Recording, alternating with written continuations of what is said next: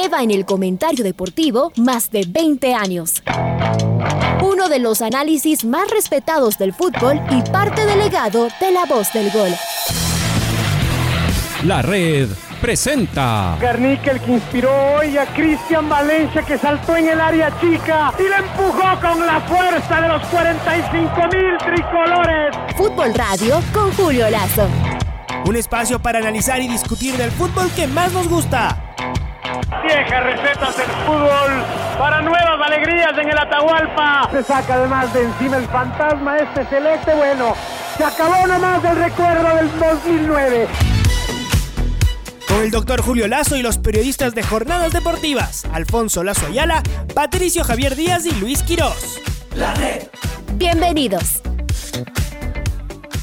Hola amigos, ¿qué tal? Eh, buenos días. Em, he estado, estado eh, escuchando atentamente esta, esta discusión, ¿no? Esta larga discusión. Y, la verdad es que yo, yo no quiero ser peyorativo ni, ni mucho menos, pero mm, me parece como que estuviéramos hablando de, del número 10 de la selección.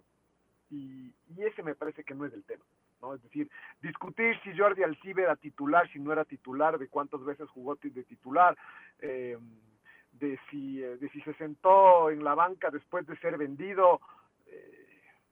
Eh, no lo sé, es decir, mi, mi, único punto aquí es que tal vez es porque es un jugador de liga y liga no, no tiene, no tiene la costumbre de vender tantos jugadores, pero pero jugadores como Jordi Alciba, es cierto, nosotros no vendemos mucho, pero del nivel de Jordi Alciba, el fútbol ecuatoriano vende cinco o seis jugadores al año fácilmente.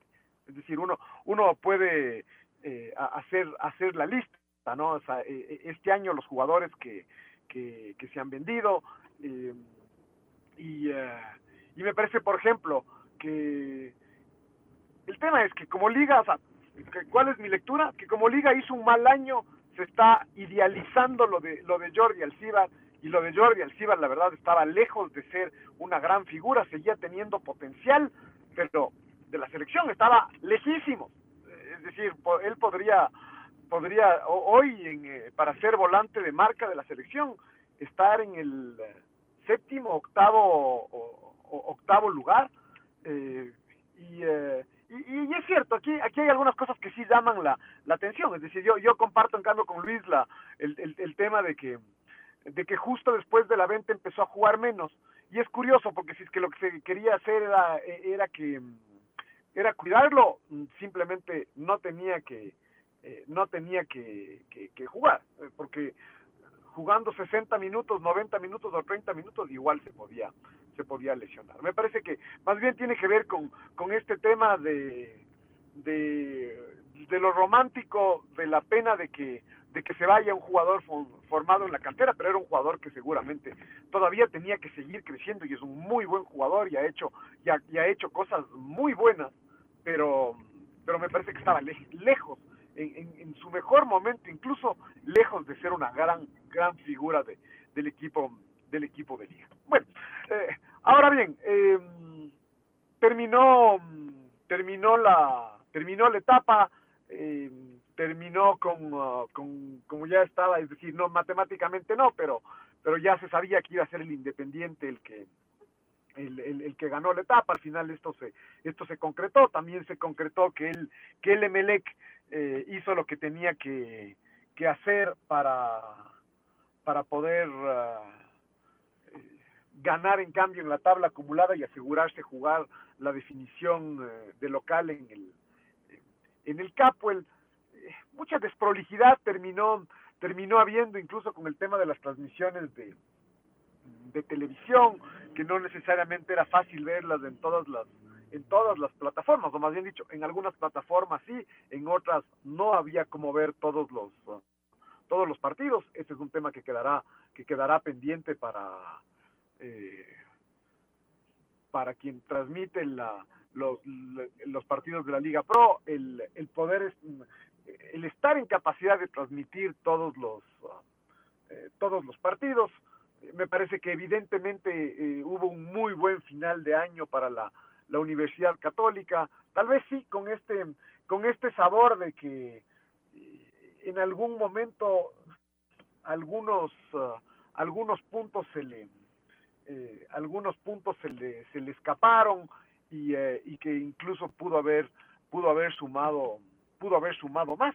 Pero yo creo que no, a estas alturas ya una vez que termine el año para la católica eh, el resultado es óptimo es decir ha estado por encima de de, quienes eh, no sé ni siquiera si eran sus rivales directos no si de, equipos que, que, parecían en los papeles que estaban por encima de la Universidad Católica como como Barcelona y como eh, y como liga, la forma en que incluso termina por encima de Barcelona eh, por este tercer lugar, por este cupo a la Copa Libertadores es, es categórico, así que me parece que es muy bueno lo de la lo de la Universidad Católica. Eh, el, el, torneo tiene esta esta particularidad además, ¿no? Que, que, premia este este premio que le dan al tercero y al cuarto. Lo que premia es la regularidad y de alguna forma la Católica fue eso, tal vez no eh, ni en la primera ni en la segunda etapa peleó la, la etapa por ganarla, es decir, llegó con verdaderas chances de, de ganar al final, eh, pero en cambio fue muy regular y, estuvo y estuvo ahí tanto en la primera como en la segunda etapa. Tal vez esa fue la diferencia con Barcelona, que, que peleó la primera etapa, pero la, pero la segunda, eh, la segunda ya, eh, ya no. Eh, es un premio, es un premio importante el de la Católica, además, claro, termina siendo, se termina banalizando a veces eh, cuando se consiguen este tipo de objetivos en estas circunstancias y, y uno sí quisiera ponerse a, a analizarlo, lo histórico que resulta haber conseguido esta, esta clasificación.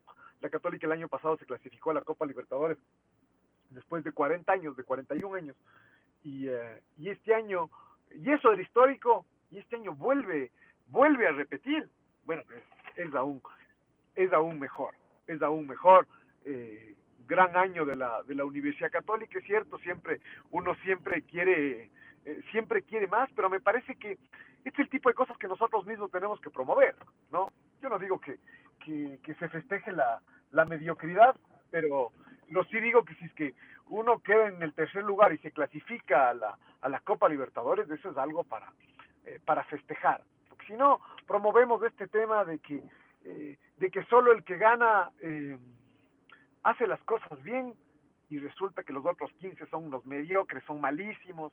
Yo creo que hay que, que, hay que promover el que, el que se reconozca los, uh, los éxitos, uh, los éxitos de todo, lo difícil que, que resulta esto que la, que la Católica ha hecho, es decir, clasificarse dos años seguidos a la Copa Libertadores es algo eh, histórico y, eh, y, me parece que hay que, eh, que, hay que aplaudir. Después, me, parece, me parece sabio la, lo, lo, que ha dicho Renato Pava, y es cierto, puede haber estado, puede haber estado enojado, era, me parece inevitable que sus jugadores estén, estén más pendientes del, de, la, de la final que del partido en Cuenca, al final consiguió el punto que necesitaba para, para matemáticamente incluso tras su propio tras su propio partido eh, lograr la lograr la clasificación eh, pero eh, pero era era obvio no evidente que los jugadores ahí sí seguramente cuidando cuidándose un poquito eh, pensando en pensando en la final ya, ya vamos a hablar de la de la final de lo que de lo que se viene de cómo termina el de cómo termina el campeonato de, de Melec, del, del mismo equipo del, del, del, Independiente. Pero claro, el Independiente y el Emelec son dos equipos que seguirán en competencia. Los otros 14 equipos terminaron su terminaron su competencia el, el día el día de ayer, el, el, viernes, el, sábado. Bueno, lo del Aucas fue fue muy doloroso, me parece que, sobre todo porque nadie había dimensionado que, que el ya se complicó a sí mismo eh, en las semanas uh, en las semanas a, a, anteriores. Y aquí y aquí hay un análisis que como siempre en el fútbol no no hay una no hay una sola razón, no hay una sola eh, verdad. Eh, hay algunas razones eh, futbolísticas más coyunturales asociadas creo yo a la a la lesión de, de Johnny Quiñones, de, Cano, incluso a la expulsión, a la expulsión de Briones, a la suspensión de Richard Mina. El Aucas fue diezmado a jugar en, en, Guayaquil y ya venía, ya, ya venía diezmado en estos últimos partidos donde, donde no pudo conseguir resultados. Pero, pero atrás de eso, hay, hay unas razones que, que son un poco más estructurales, ¿no? Es decir, ya, ya no solamente del hecho, ah, no, es que Johnny Quiñones se lesionó y no pudo jugar. Eh, el momento en que uno tiene eh, estas ausencias y resulta que ve a la banca y no tiene a quién, a quién poner y tiene tan poco, ahí es donde uno dice, mm, no, no es coincidencia que le vaya tan mal porque tiene un equipo muy pobre. Y un equipo muy pobre en, en cantidad y en calidad. Un equipo que además... Eh, fue diezmado por, por la misma eh, por la misma dirigencia.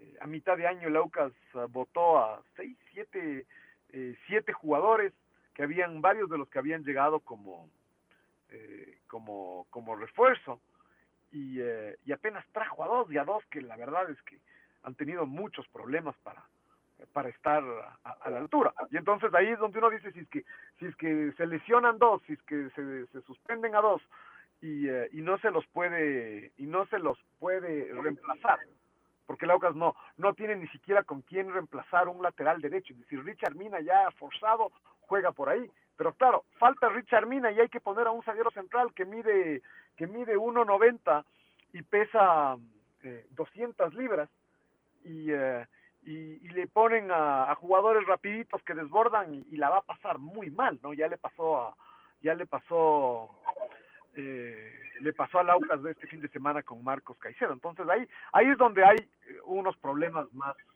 más estructurales. Pero después, claro, eh, uno no, no deja de ser importante ver, ver la, la película completa. Y y aquí hay un, un problema de, del proyecto. Además, los proyectos están para analizarse el momento de, en que se terminan campeonatos, en que, eh, en que van culminando ciclos. Y este proyecto del AUCAS uh, institucional tiene, tiene, serios, tiene serios problemas.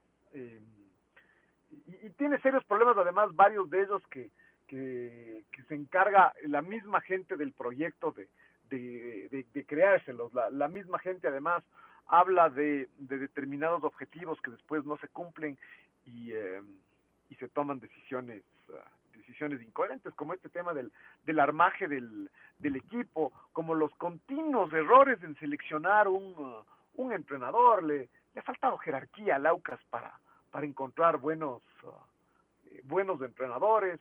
Eh, Laucas ha preferido eh, contratar entrenadores con un perfil, viendo el fútbol argentino, con un perfil de, de, técnicos de la, eh, de la segunda categoría del fútbol del fútbol argentino. Darío Tempeste era un técnico que, que llegó acá y era famoso por saber ascender y efectivamente con el Aucas ascendió, eh, pero después ya en primera era, era otra cosa y el Aucas ya va varios, uh, varios años donde comete los mismos errores de que arma un equipo con uno, eh, le da, y al poco tiempo le da el equipo a, a, otro técnico, incluso para, para que ellos, para que los entrenadores que llegan tengan la excusa, como, como la ha tenido Vidoglio, de que él no armó el, el, equipo. Ahí Vidoglio me, sería mejor que, que no diga nada, porque lo que, eh, tal vez él no armó el equipo, pero él sí lo desarmó a, a mitad de, de, temporada, entonces ahí tampoco hay, hay mucho que hay mucho que decir. Pero hay un tema hay un tema institucional en Aucas que tampoco está funcionando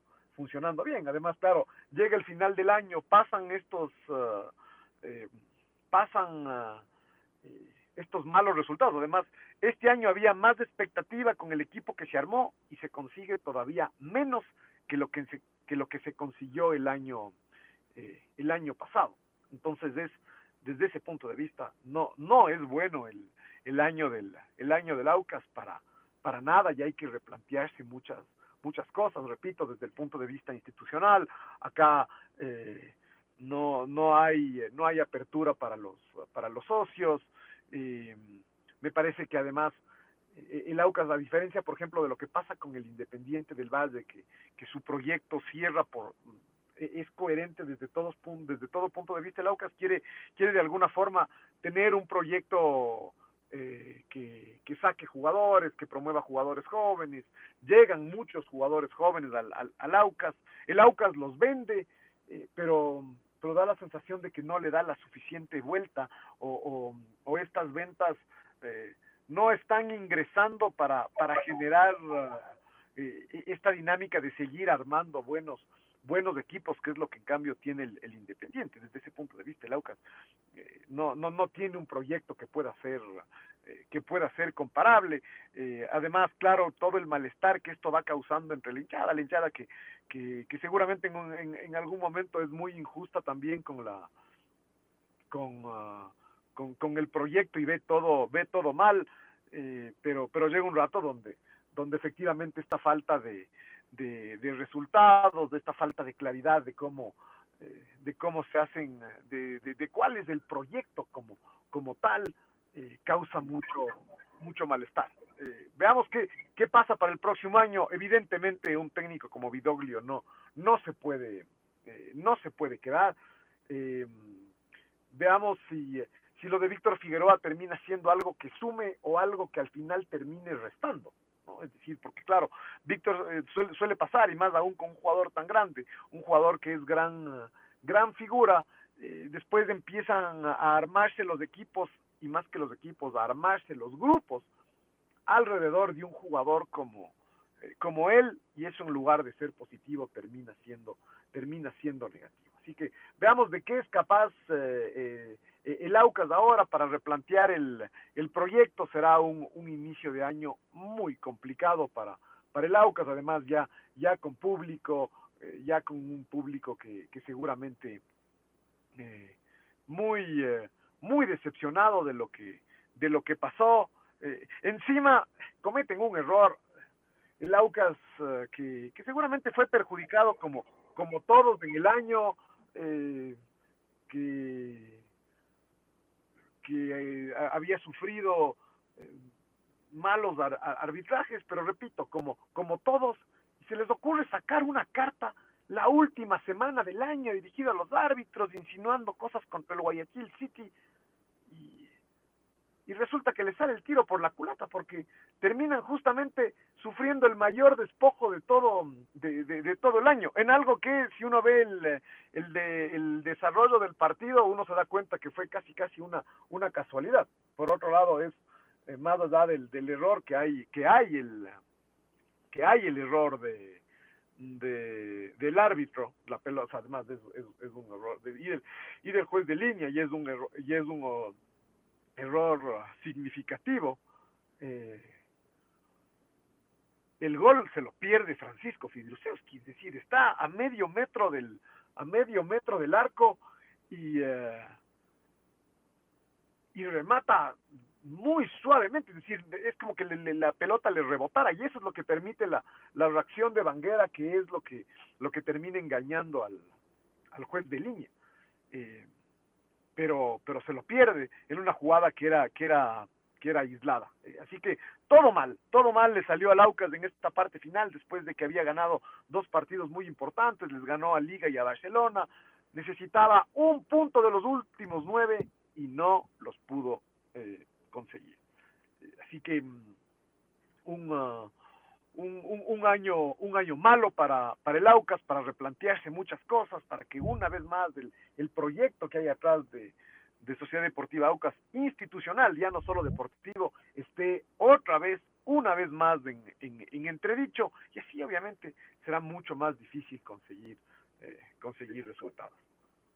Em, y todo esto, además, como queda, como queda explicado, deja abierta otra vez la incertidumbre de si tienen que borrar todo y volver a comenzar. Es decir, nada de lo que se hizo este año sirve, ningún jugador eh, se tiene que quedar, cuántos se tienen que, quedar, cómo comenzar de nuevo, ¿no? Es decir, que, Pero la, la pregunta va más allá, Alfonso. ¿Cuáles, ¿Ustedes tienen identificados cuál es el proyecto de la UCAS? la verdad es, que no sabemos qué proyecto, porque cambian el director técnico a cada momento, no hay un proyecto. Yo la verdad es que para empezar con Aucas tengo esa duda. ¿Cuál es el proyecto de Aucas? ¿Vender jugadores? Pero yo creo que yo creo que eso es parte de lo, de lo que efectivamente necesita hacer para sostenerse. Porque Yo en cambio siempre me pongo a pensar, ¿quién se va a hacer cargo del Aucas? ¿Quién? ¿Sabemos de algún grupo, de algún dirigente, de un grupo de socios? Y claro, no por esto es como, ah, entonces que sigan nomás. Seguramente no, pero ¿qué, ¿cuál es la salida? Es decir, eh, si se venden jugadores, a veces uno ha dicho, uy, se vendieron antes de hora. Ya ve que estábamos discutiendo de un jugador que se vendió. ¿Cuándo tenía que venderse?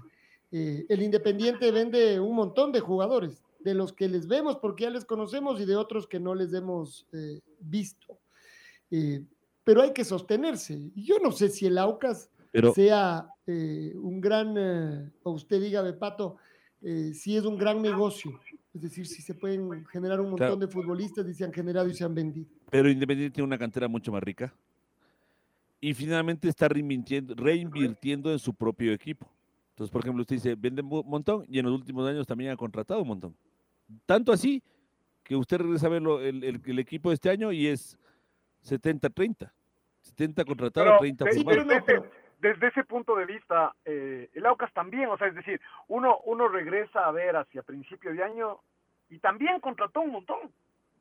Acuérdense, es decir, llegó, llegó la Tucóñez, llegó el, el chileno del, del Mushugruna, llegó Biotti, llegó Héctor González, es decir, el Aucas finalmente también, también hizo eso, solo que contrató, solo que contrató muy mal.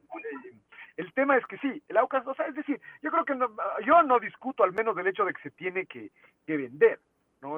Que, y que incluso estos jugadores jóvenes que van, que van asomando sean, sean vendidos. Eh, aquí lo que discuto es la sostenibilidad y, en eso estoy de acuerdo con Patricio, es decir, la sostenibilidad como, como proyecto. Primero porque eh, lo, que, lo que llega es muy pobre e incluso el recambio es muy pobre. Desde ese punto de vista es tan diferente al Independiente. El Independiente siempre parece que, que, ya, que ya vendió lo último y seis meses después sí tiene dos o tres jugadores más para, para vender. Eh, el, el Aucas de esta velocidad para, para generar recambio no la tiene. Ya se acabó la, vendió finalmente a cuatro o cinco muchachos de la selección uh, de la selección sub-20, ya se acabó esa esa camada. el último jugador que vendió fue este a principios de este año, Gustavo Gustavo Vallecilla, pero ya no tiene a quién más vender.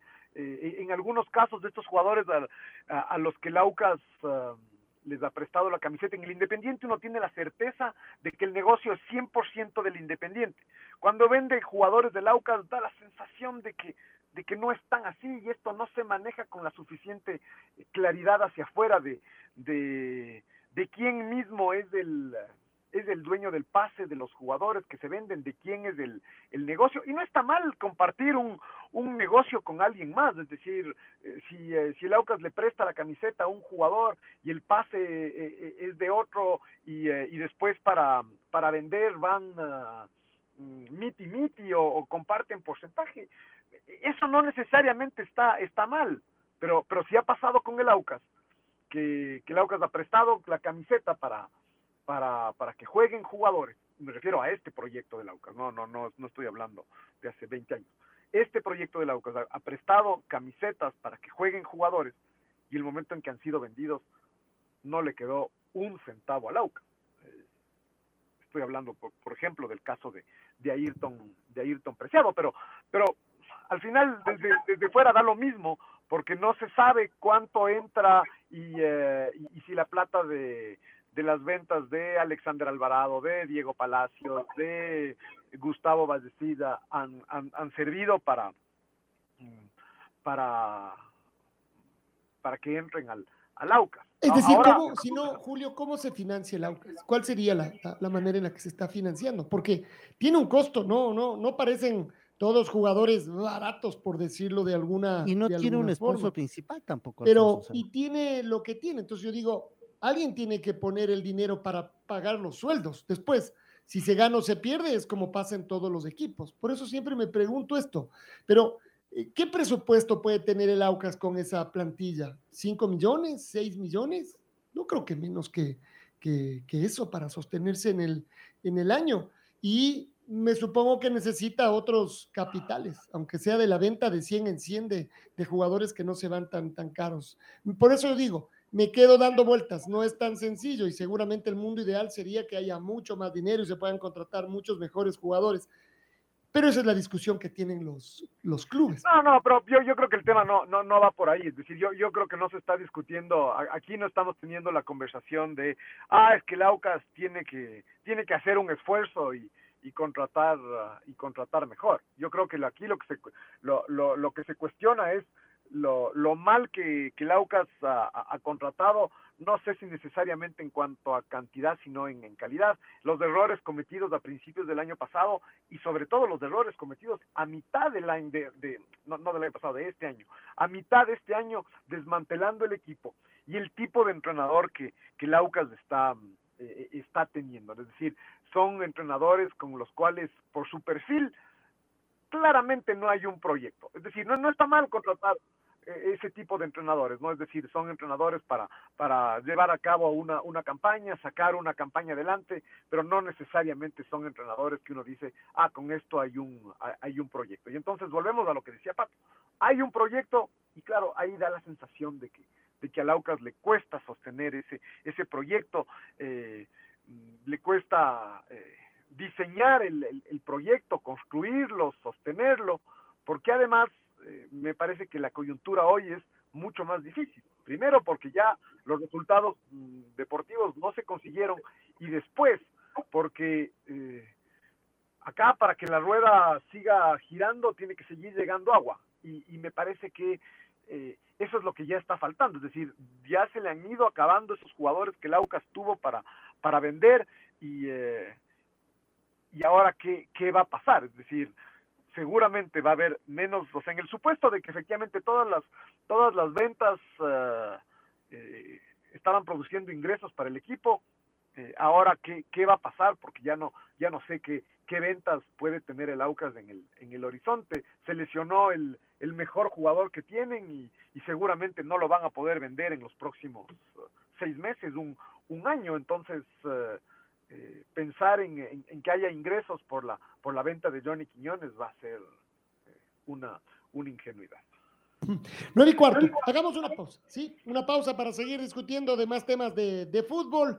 Esto que pasó con el Aucas, que además todos los equipos que no llegan a puerto, seguramente que lo que tendrán sobre todo es lamentos y pensar que prácticamente nada de lo que se hizo estuvo bien. La red, atrapados por el fútbol, 102.1 termina el año, Julio, y además comienzan ya también las expectativas para el próximo, ¿no? Todavía no se acaba el campeonato porque esperaremos las finales, pero eh, ya comienzan a, hacerse todo este tipo de especulaciones y, próximamente ya comenzarán a sonar las noticias ya confirmadas de distintos jugadores a distintos equipos. Eh, está en un campas de, de, espera o de duda, ¿no? Lo de Hernán Galíndez, que ayer jugó, pregunto, su último partido con Universidad Católica ¿O será que este, este el vínculo que ya tiene 10 años exactos, exactitos, eh, se prolonga un poco más? Porque claro, la pregunta es, es, Hernán Galíndez tenía supuestamente dos alternativas, Liga, Aucas, bueno, y Católica, tres, ¿no es cierto? Quedarse en Católica, ir a Aucas o ir a Liga. Si Liga además contrata a Domínguez, ¿a Galíndez le conviene ir a Liga? Y la pregunta es, en cualquier caso, Galíndez eh, ten, a ver, a Galíndez le convendría ir a dejar a Católica e ir a Aucas, sería un paso para adelante. Eh, preguntas que nos hacemos también, mi estimado. No, no, y son, y, y, son válidas. A mí me da la sensación de que, de que, de que Hernán Galíndez, es decir, él vive un momento dulce en su, en, en su carrera, por, porque además de él, él, em, eh, él ha posicionado, creo, sobre todo su, esta figura. Él, él, él, ha estado trabajando en, en, posicionar su figura, su, su, imagen, eh, seguramente ya no solamente como futbolista, sino como un, como un referente. Eh, y, esto llega en el mejor momento, cuando, cuando llegó a la selección y todo lo que él ha aportado en la selección. Además, es, de estos jugadores de ejemplos desde de tantos puntos de vista. Eh, pero además es de ejemplo cuando juega, es de ejemplo cuando no juega, él, él suma en, en, la cancha, él suma más cuando no, cuando no está en la cancha, tiene además esta, eh, él algo que es una desventaja, que es una mochila pesadísima de, de, cargar, que es este tema de ser nacionalizado, él le da la vuelta y, uh, y, y termina siendo su, su principal ¿quién diría, no? Algo que, podría ser un hándicap para él es su principal fortaleza es lo que él hace a partir de ser un jugador eh, nacionalizado, porque da ejemplo desde muchas perspectivas. Eh, todo bien. Em, aquí, aquí el tema con, ah, con, Hernán Galíndez es que paralelamente él sabe que está como en la parte final de su, de, su carrera y entonces es como la posibilidad de mm, firmar un, ah, un contrato eh, significativo, tanto desde lo económico, pero sobre todo desde lo, eh, desde lo deportivo. Eh, y, desde ese punto de vista termina siendo, es curioso, porque seguramente hace unas, hace unas semanas parecía, es decir, antes, antes de que se lesione Gavarini, parecía que la opción de que la opción para, para Galíndez era, era, el, el Aucas. Eh, después apareció Liga y entonces ya parece que Liga está por sobre el Aucas, pero el Aucas sigue, sigue ahí. Pero con lo que se concretó ayer, resulta que deportivamente el mejor proyecto con el que se podría quedar Hernán Galíndez es el de la misma, el de la misma Universidad Católica, que es el que va a jugar Copa, eh, Copa Libertadores. Él tiene que ser muy, muy inteligente, es decir, nadie, nadie sabe exactamente qué, qué, qué va a pasar pero, al mismo tiempo hay que ser inteligentes para, eh, para eh, escoger los proyectos en los que uno se, en los que uno se embarca, sobre todo con este tema de que, de que lo que Hernán Galíndez quiere es seguir jugando, seguir estando cerca de la selección y evidentemente tener el chance de ir al, al, Mundial. sería absurdo que, la verdad sería absurdo que Liga contrate a Domínguez y a Galíndez al mismo tiempo. Eso sería absurdo, además, eh, creo que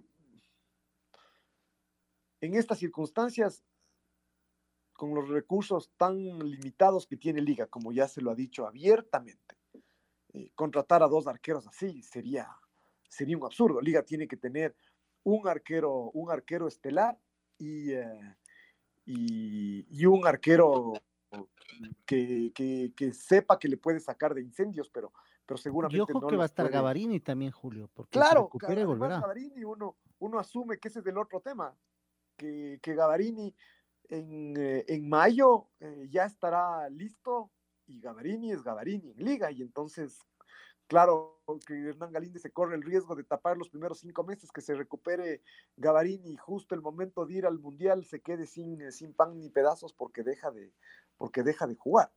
Entonces, todo, todo eso debería pensar Hernán Galíndez y seguramente le está pensando.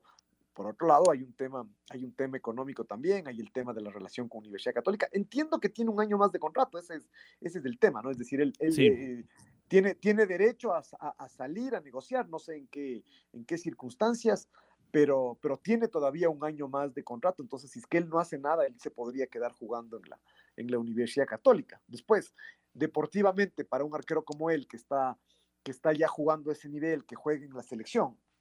En la selección, acordémonos, el, el 90% de los chicos que juegan ahí son chicos que juegan en el exterior, que ya, que ya están en, en, otro nivel, la mayor parte de ellos no, no podrían tener cabida en el fútbol ecuatoriano, en, en, principio por un tema deportivo, pero sobre todo después por un tema, por un tema económico. Y, eh, y Hernán Galíndez representa a esos, a esos poquitos que sí juegan aquí en el, en el, país. Y ahí es donde uno dice ir, ir al Aucas. Para el Aucas sería un, un golpazo eh, contratar a Hernán Galíndez, pero el Aucas tendrá que convencerlo a Hernán Galíndez de que, de que puede armar un proyecto, un proyecto serio, a pesar de que no tiene torneo, de que no tiene torneo internacional. Eh, entonces, eh, esa es una dificultad, una dificultad más. Claro, es, es justamente lo que yo pensaba.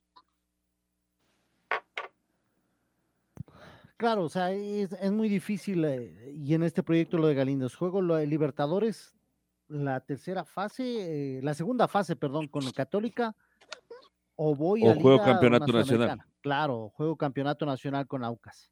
Ya. Luego, si voy, si voy a, a Liga, yo no creo que, como dice Julio, contraten a Domínguez y Galíndez. Difícil. Y, tampoco Domínguez o Galíndez va, van a aceptar. Van a decir, bueno, ¿para qué vamos los dos? Si los dos somos de selección, uno se va a quedar fuera y nos podemos quedar sin mundial. Entonces, eh, yo creo que uno de los dos estaría en carpeta de Liga Deportiva Universitaria y ahí sí Galíndez o Domínguez decidir quién esté más cerca, ¿no? Ya dependerá de Liga Deportiva Universitaria y también de Galíndez, que dijo que eso deja a sus empresarios porque él se va a dedicar al 100% esta semana a la selección. Ya está convocado, entonces se va a dedicar a lo que será el partido ante El Salvador y sus empresarios están negociando. Y el Picho Escalada, que es uno de sus empresarios, ha manifestado que lo de liga está muy cerca en un 90%. Ahora, el otro tema es, si Aucas una, una mejor oferta económica, al más del torneo nacional o del torneo internacional, Aucas en los últimos años no ha logrado tener la regularidad que ha tenido Universidad Católica de pelear prácticamente todos los años la clasificación a un torneo internacional y en muchos, no en todos, pero en algunos, incluso en ser protagonista del campeonato nacional.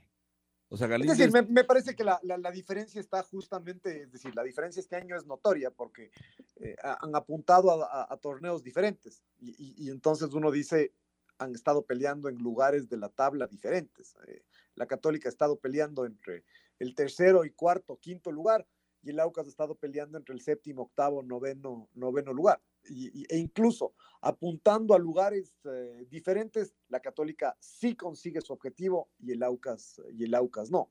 Entonces, eh, y, me parece que lo de este año refleja también lo de los últimos uh, dos, dos o tres años. Del año pasado la Católica también jugó la Copa Libertadores y el Aucas jugó la, la Copa eh, la Copa Sudamericana.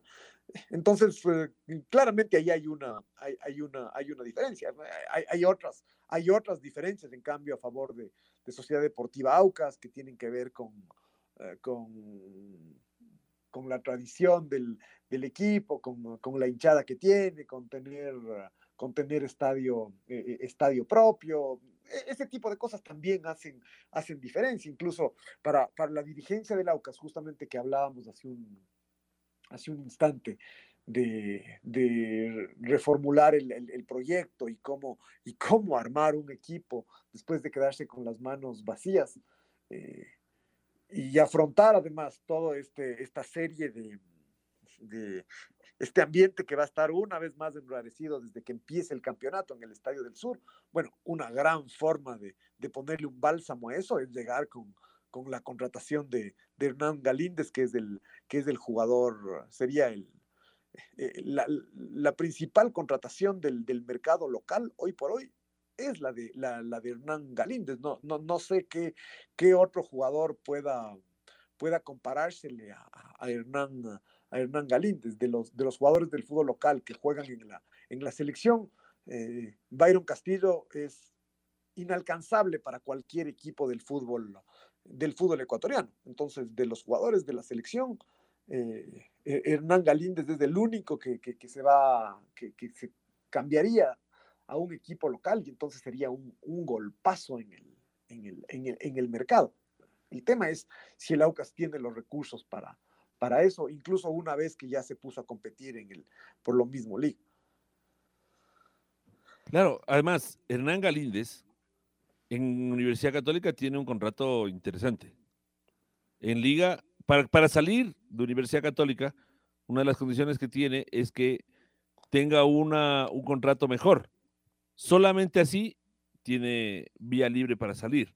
Entonces, además, le darían un contrato aún, aún mejor. Eh, y, la pregunta es, ¿y Aucas tiene también esa posibilidad? O sea, ¿podría llegar a ese nivel de pelear con Liga, con Católica, incluso hay, algo sin tener un torneo internacional?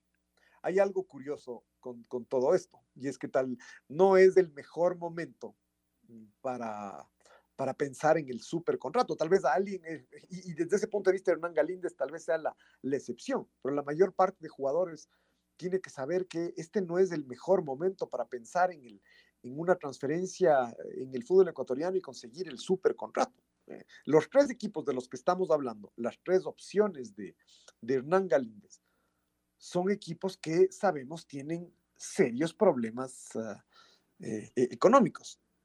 Eh, la Universidad Católica tiene, tiene problemas, esos problemas son los que, los que dispararon la, la salida de su, de su, de su entrenador, justamente eh, muy, muy desgastada la relación a partir básicamente de los temas, de los temas económicos. Después, quién tiene la razón, quién, quién no la tiene, no lo sé, pero, eh, pero queda claro que la, que, la católica no es que tal, tal, vez ahora va a tener, va a tener un, un respiro con, con, los ingresos que justamente trae la Copa, la Copa Libertadores, pero esos ingresos tampoco, tampoco constituyen eh, el 70% del, del, del, presupuesto anual. Liga ya, ya, ya sabemos los problemas que tiene y el Aucas no está exento de los mismos, uh, de los mismos problemas. Hay, hay equipos que, que, que han afrontado con estoicismo el, el, el año y, y, los problemas y todo. No, no necesariamente en todos los casos se ha hecho,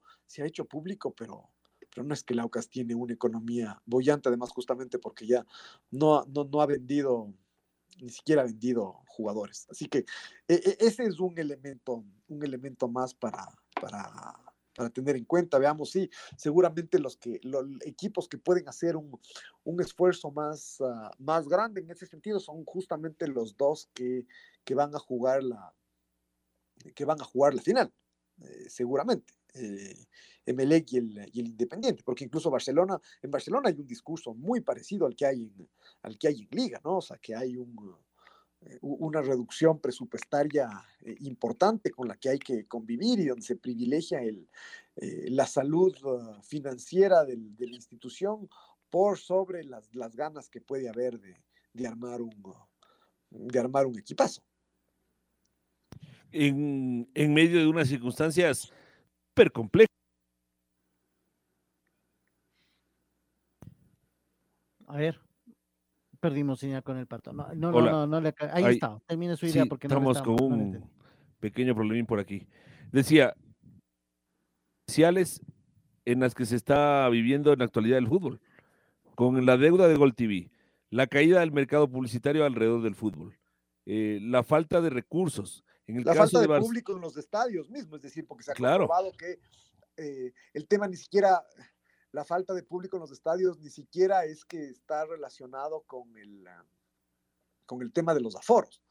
Eh, la mayor, eh, de, de, todos los partidos que se han organizado, eh, hubo un partido donde hubo un, un, tema de, un problema de aforo, ya, para, no, para no profundizar, ya sabemos cuál, cuál es. En el resto, eh, el aforo el, el, aforo quedó grande, es decir, el, el, aforo reducido quedó grande para, para, la gente que, para la gente que llegó. Entonces, recuperar la presencia de los hinchas en el, en el estadio va a ser muy difícil por, por, varias, por varias razones. Uno, por la, y no, no, no necesariamente en el mismo, en el mismo orden, por el, uh, uno, por la crisis económica como, como tal. Dos, por el hecho que la gente se, se acostumbró también a ver, o sea, los consumidores de fútbol se acostumbraron a ver por televisión. Uno puede sostener el discurso, ah, el que es hincha es hincha y le gusta estar en el fútbol. y Sí, pero termina siendo eso una verdad para algunos nomás. Hay otros que seguramente siempre iban y como durante dos años se acostumbraron a ver por televisión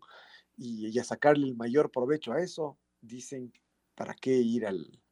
Eh, ¿para qué ir al, al, estadio? Hay otros que en cambio no, no van también por, por, preocupaciones de índole sanitaria que siguen siendo, que siguen siendo legítimas.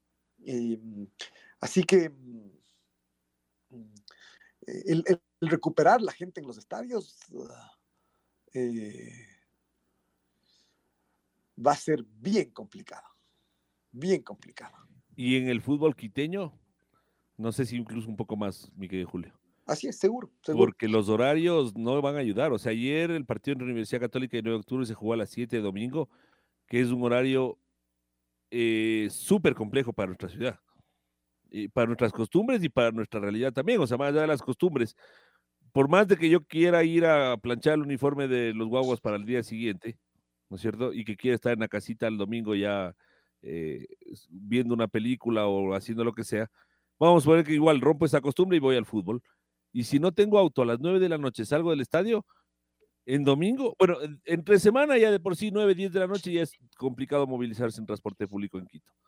9 de la noche, en domingo, y si vivo para mala suerte un poquito más lejos, no, no lo voy a poder, no lo voy a poder hacer, no voy a poder ir.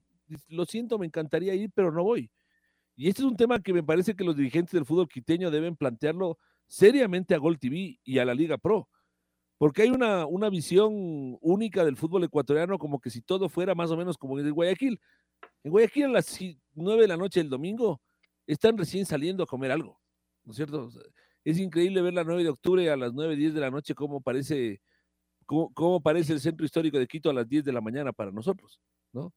Y al revés, a las 10 de la mañana a las 9 de octubre parece un desierto y uno dice, ¿qué pasó? La gente se, se, se, se ¿cómo se llama? Se resguardó de la pandemia. No, no, así es la, la diferente. Ah, a mí, a mí me parece en, en, este punto que, que, hoy por hoy el flujo de gente, que es decir, la, la, la, la discusión conceptual está bien y, y, y tiene, y, tiene razón. Después, a estas alturas, no, no, no veo que hay una, es decir, que, que, que esto mueve la aguja, ¿no? Que, que si juega liga, eh, dependiendo del horario, va a haber una diferencia de 5 mil personas más, 10 mil personas más. La verdad, hoy no lo veo. En algún momento, en algún momento, eh, tal vez. Y por otro lado, acá, hablando de la, de la televisora, me parece que eh, lo, lo, más importante es asegurarse de que pague lo que, lo que está comprometido a pagar. Ya después lo de los horarios termina siendo un tema, un tema, un tema secundario. Eh, pero si es que cumple, al menos cumpliera con el tema de los pagos que tiene que hacer, ahí sí si quiere programar los partidos a la una de la mañana, que lo hagan, dirán los, dirán los equipos. Sí, ahora. Pero, pero la verdad es que el torneo, desde ese punto de vista, es, eh, es decir, termina y, termina con, con, todos estos problemas, ¿no? Es decir, hay, hay, hay varios problemas alrededor de. alrededor del, del, fútbol del fútbol ecuatoriano sin duda sin duda alguna eh, por por, por todo esto que está, por todo esto que está, que está pasando. Eh, así que, eh, no, fácil, eh, fácil no es. La, la, pandemia ha, dado un golpe muy fuerte al, al, a la industria del fútbol como tal y, la industria del fútbol en un país como el nuestro.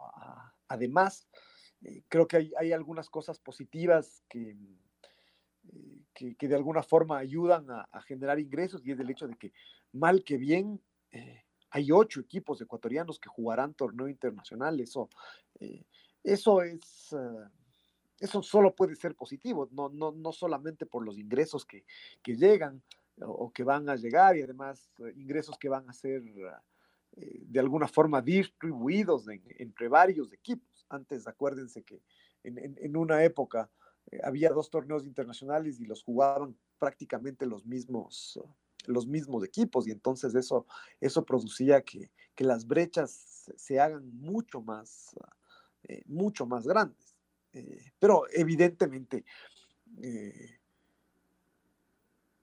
el, que haya, el que haya ocho equipos que reciben recursos por torneos internacionales no, no es que es la gran solución a todos los, los problemas. A mí, a mí me parece además que termina siendo bueno el, el jugar torneos internacionales justamente para, eh, eh, para exponer, no, no es exponer, sino para darles vitrina a, a, jugadores y que haya más jugadores que puedan eh, eventualmente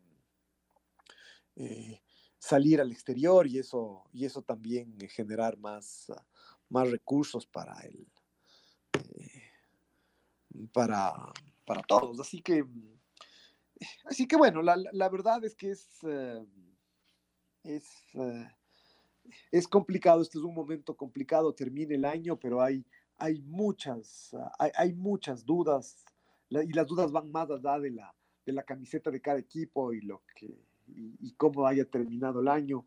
Eh, hay, algunos temas de, de nuevo, eh, estructurales, eh, que, que, es donde sabemos que tenemos un problema y, que, y donde vamos a, empezar con, con en problemados. Este año ya llevan cuántos años seguidos van que, o, o, de los últimos cinco años, ¿en cuántos años uh, han, habido, han habido equipos que se van al, al descenso prácticamente por razones administrativas y financieras y no necesariamente por razones futbolísticas, ¿no? Es decir, eh, ese es el caso del Olmedo. El Olmedo finalmente pudo mantenerse jugando hasta el, hasta el final, pero ya han habido en el fútbol ecuatoriano equipos que se han ido al, al descenso eh, en la mesa antes de irse al descenso en, en la cancha. Equipos que se han ido en medio de una crisis eh, brutal. ¿Cómo estaremos para el próximo año los 16 equipos? ¿Qué, mm, qué fortaleza tendrán estos dos equipos que, que, ascendieron, que son equipos sin historia en el fútbol, en el fútbol profesional ecuatoriano, en el fútbol de la, de la primera de la primera A? ¿Podrán, podrán sostener esto? esto ayuda al fútbol ecuatoriano, que hay equipos, ah, y, equipos además que se lo ganaron, por otro lado se lo ganaron eh, legítimamente, ¿no? En, la cancha. Eh, pero el Cumbayá y el Guaraseo podrán, podrán sostenerse en la, en, la primera y podrán sostenerse compitiendo, porque desde ese punto de vista, al menos, el, por ejemplo, el Manta, al menos se sostuvo en la primera A compitiendo hasta la última fecha y se, y se fue mm, por razones futbolísticas. Ok, pero ese es otro, ese es otro problema. Hay equipos de los que ya se, se mantuvieron en la, en la Serie A que, que seguramente van a tener problemas ah, financieros para el próximo, para el próximo año. Eh, y más, más los que vienen, no, no, el, el, panorama no necesariamente es el, es, e, es el mejor. Mm, una vez más, uh, los equipos que, que, que, van a jugar la, que van a jugar la final, además son un ejemplo desde, desde muchos, uh, desde muchos puntos de, vista, tienen un, poderío que seguramente los hace, los hace muy diferentes entre, entre sí, pero, pero un, poderío cada, cada uno en su, en, su propia, en su propia realidad, pero son evidentemente la, la, minoría en el, en el fútbol ecuatoriano.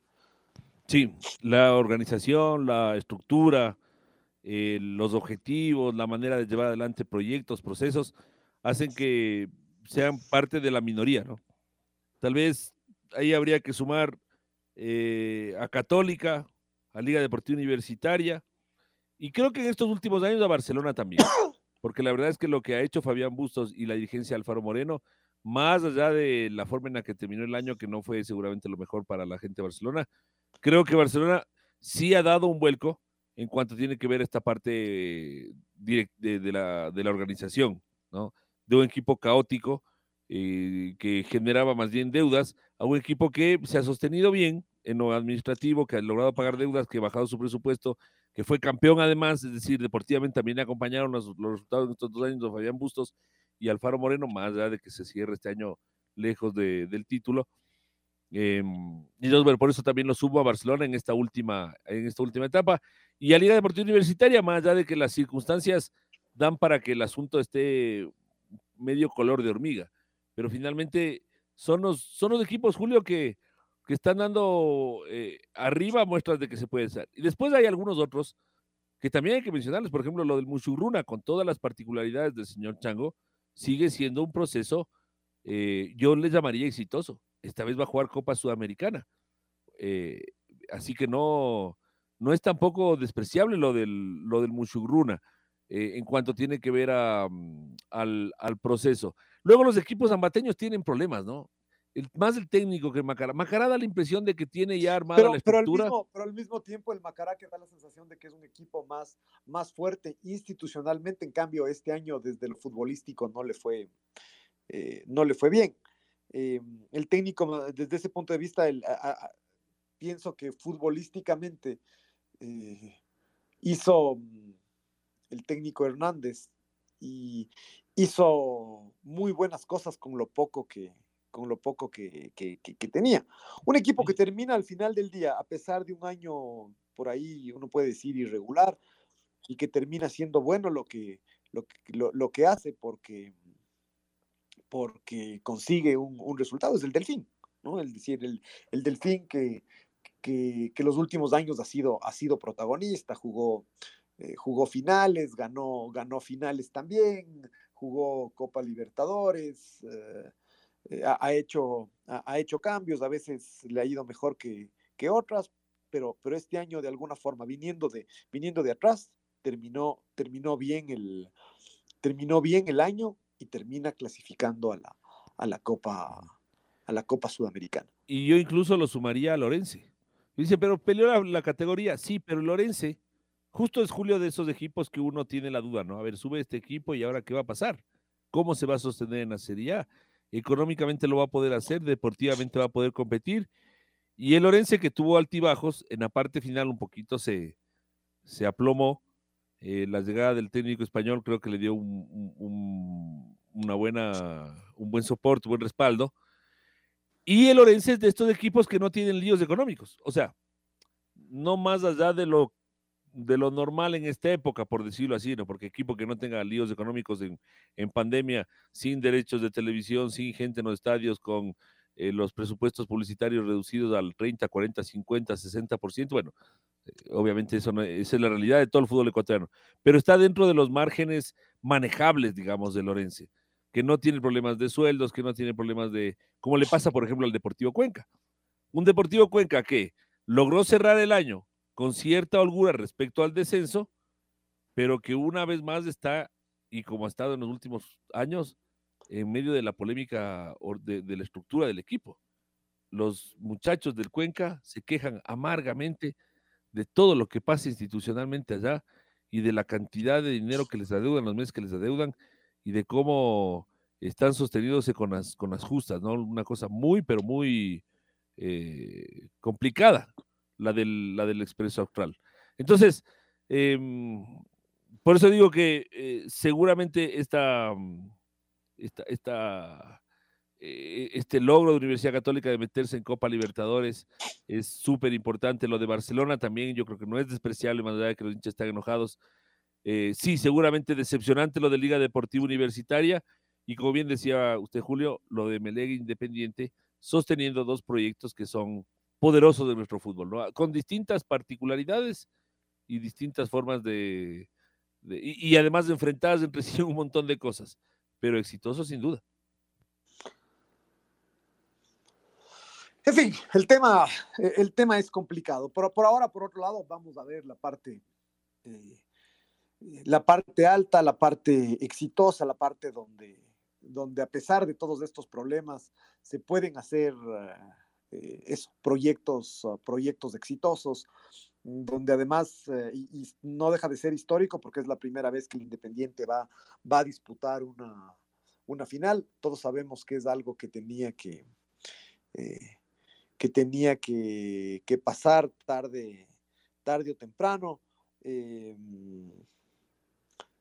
entonces, mm, en, la otra, en la otra vereda está el, el Club Sport, el Club Sport MLE que quiere, que quiere ganar. Ya, ve, ya vemos todo lo que todo lo que se ha dicho y se ha hablado y las presiones que ha habido y, campañas, eh, pero ahora se acabó, se acabó, es decir, ya, ya se va a jugar la, ya se va a jugar la final, eh, hay mucha presión sobre el tema, sobre el tema arbitral, eh, pero el tema será en la cancha, ¿no? Y veamos si es que el Independiente me parece que llega un poquito mejor que el, que el Emelec, no lo sé, ¿no? Es decir, el Emelec me parece que tampoco, tampoco termina, termina mal, viene ganando muchos, muchos partidos el, equipo, el equipo eléctrico.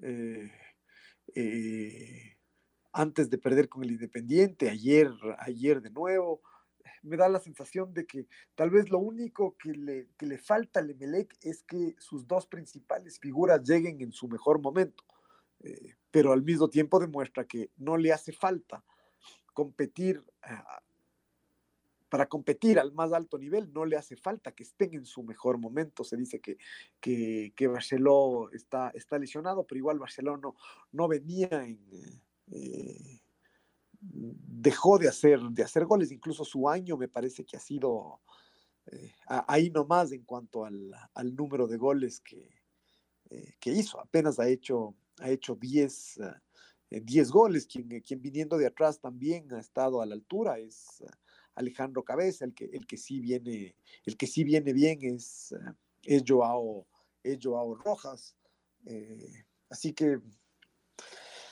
tiene mucho el Emelec, tiene mucho el Emelec y el Independiente no tiene poca cosa. Serán dos finales apasionantes, eh, con, mucha, con mucha presión. Eh, y veamos si es que el Independiente puede dar el, gran, el gran zarpazo. Me parece que eh, más allá que, y esto sería objeto de, un nuevo análisis, es quién es el, quién es el favorito. Y uno dice, el favorito por historia es el, el Emelec.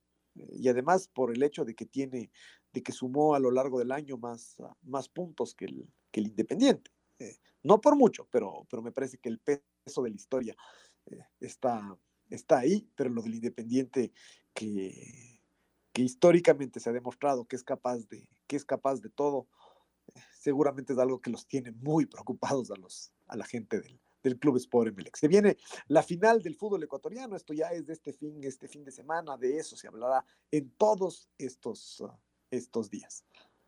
La red presentó Full Radio. Un momento donde el análisis deportivo es protagonista junto a Julio Lazo y los periodistas de la red. Quédate conectado con nosotros en las redes de la red. Síguenos como arroba la red Ecuador y no te pierdas los detalles del deporte minuto a minuto.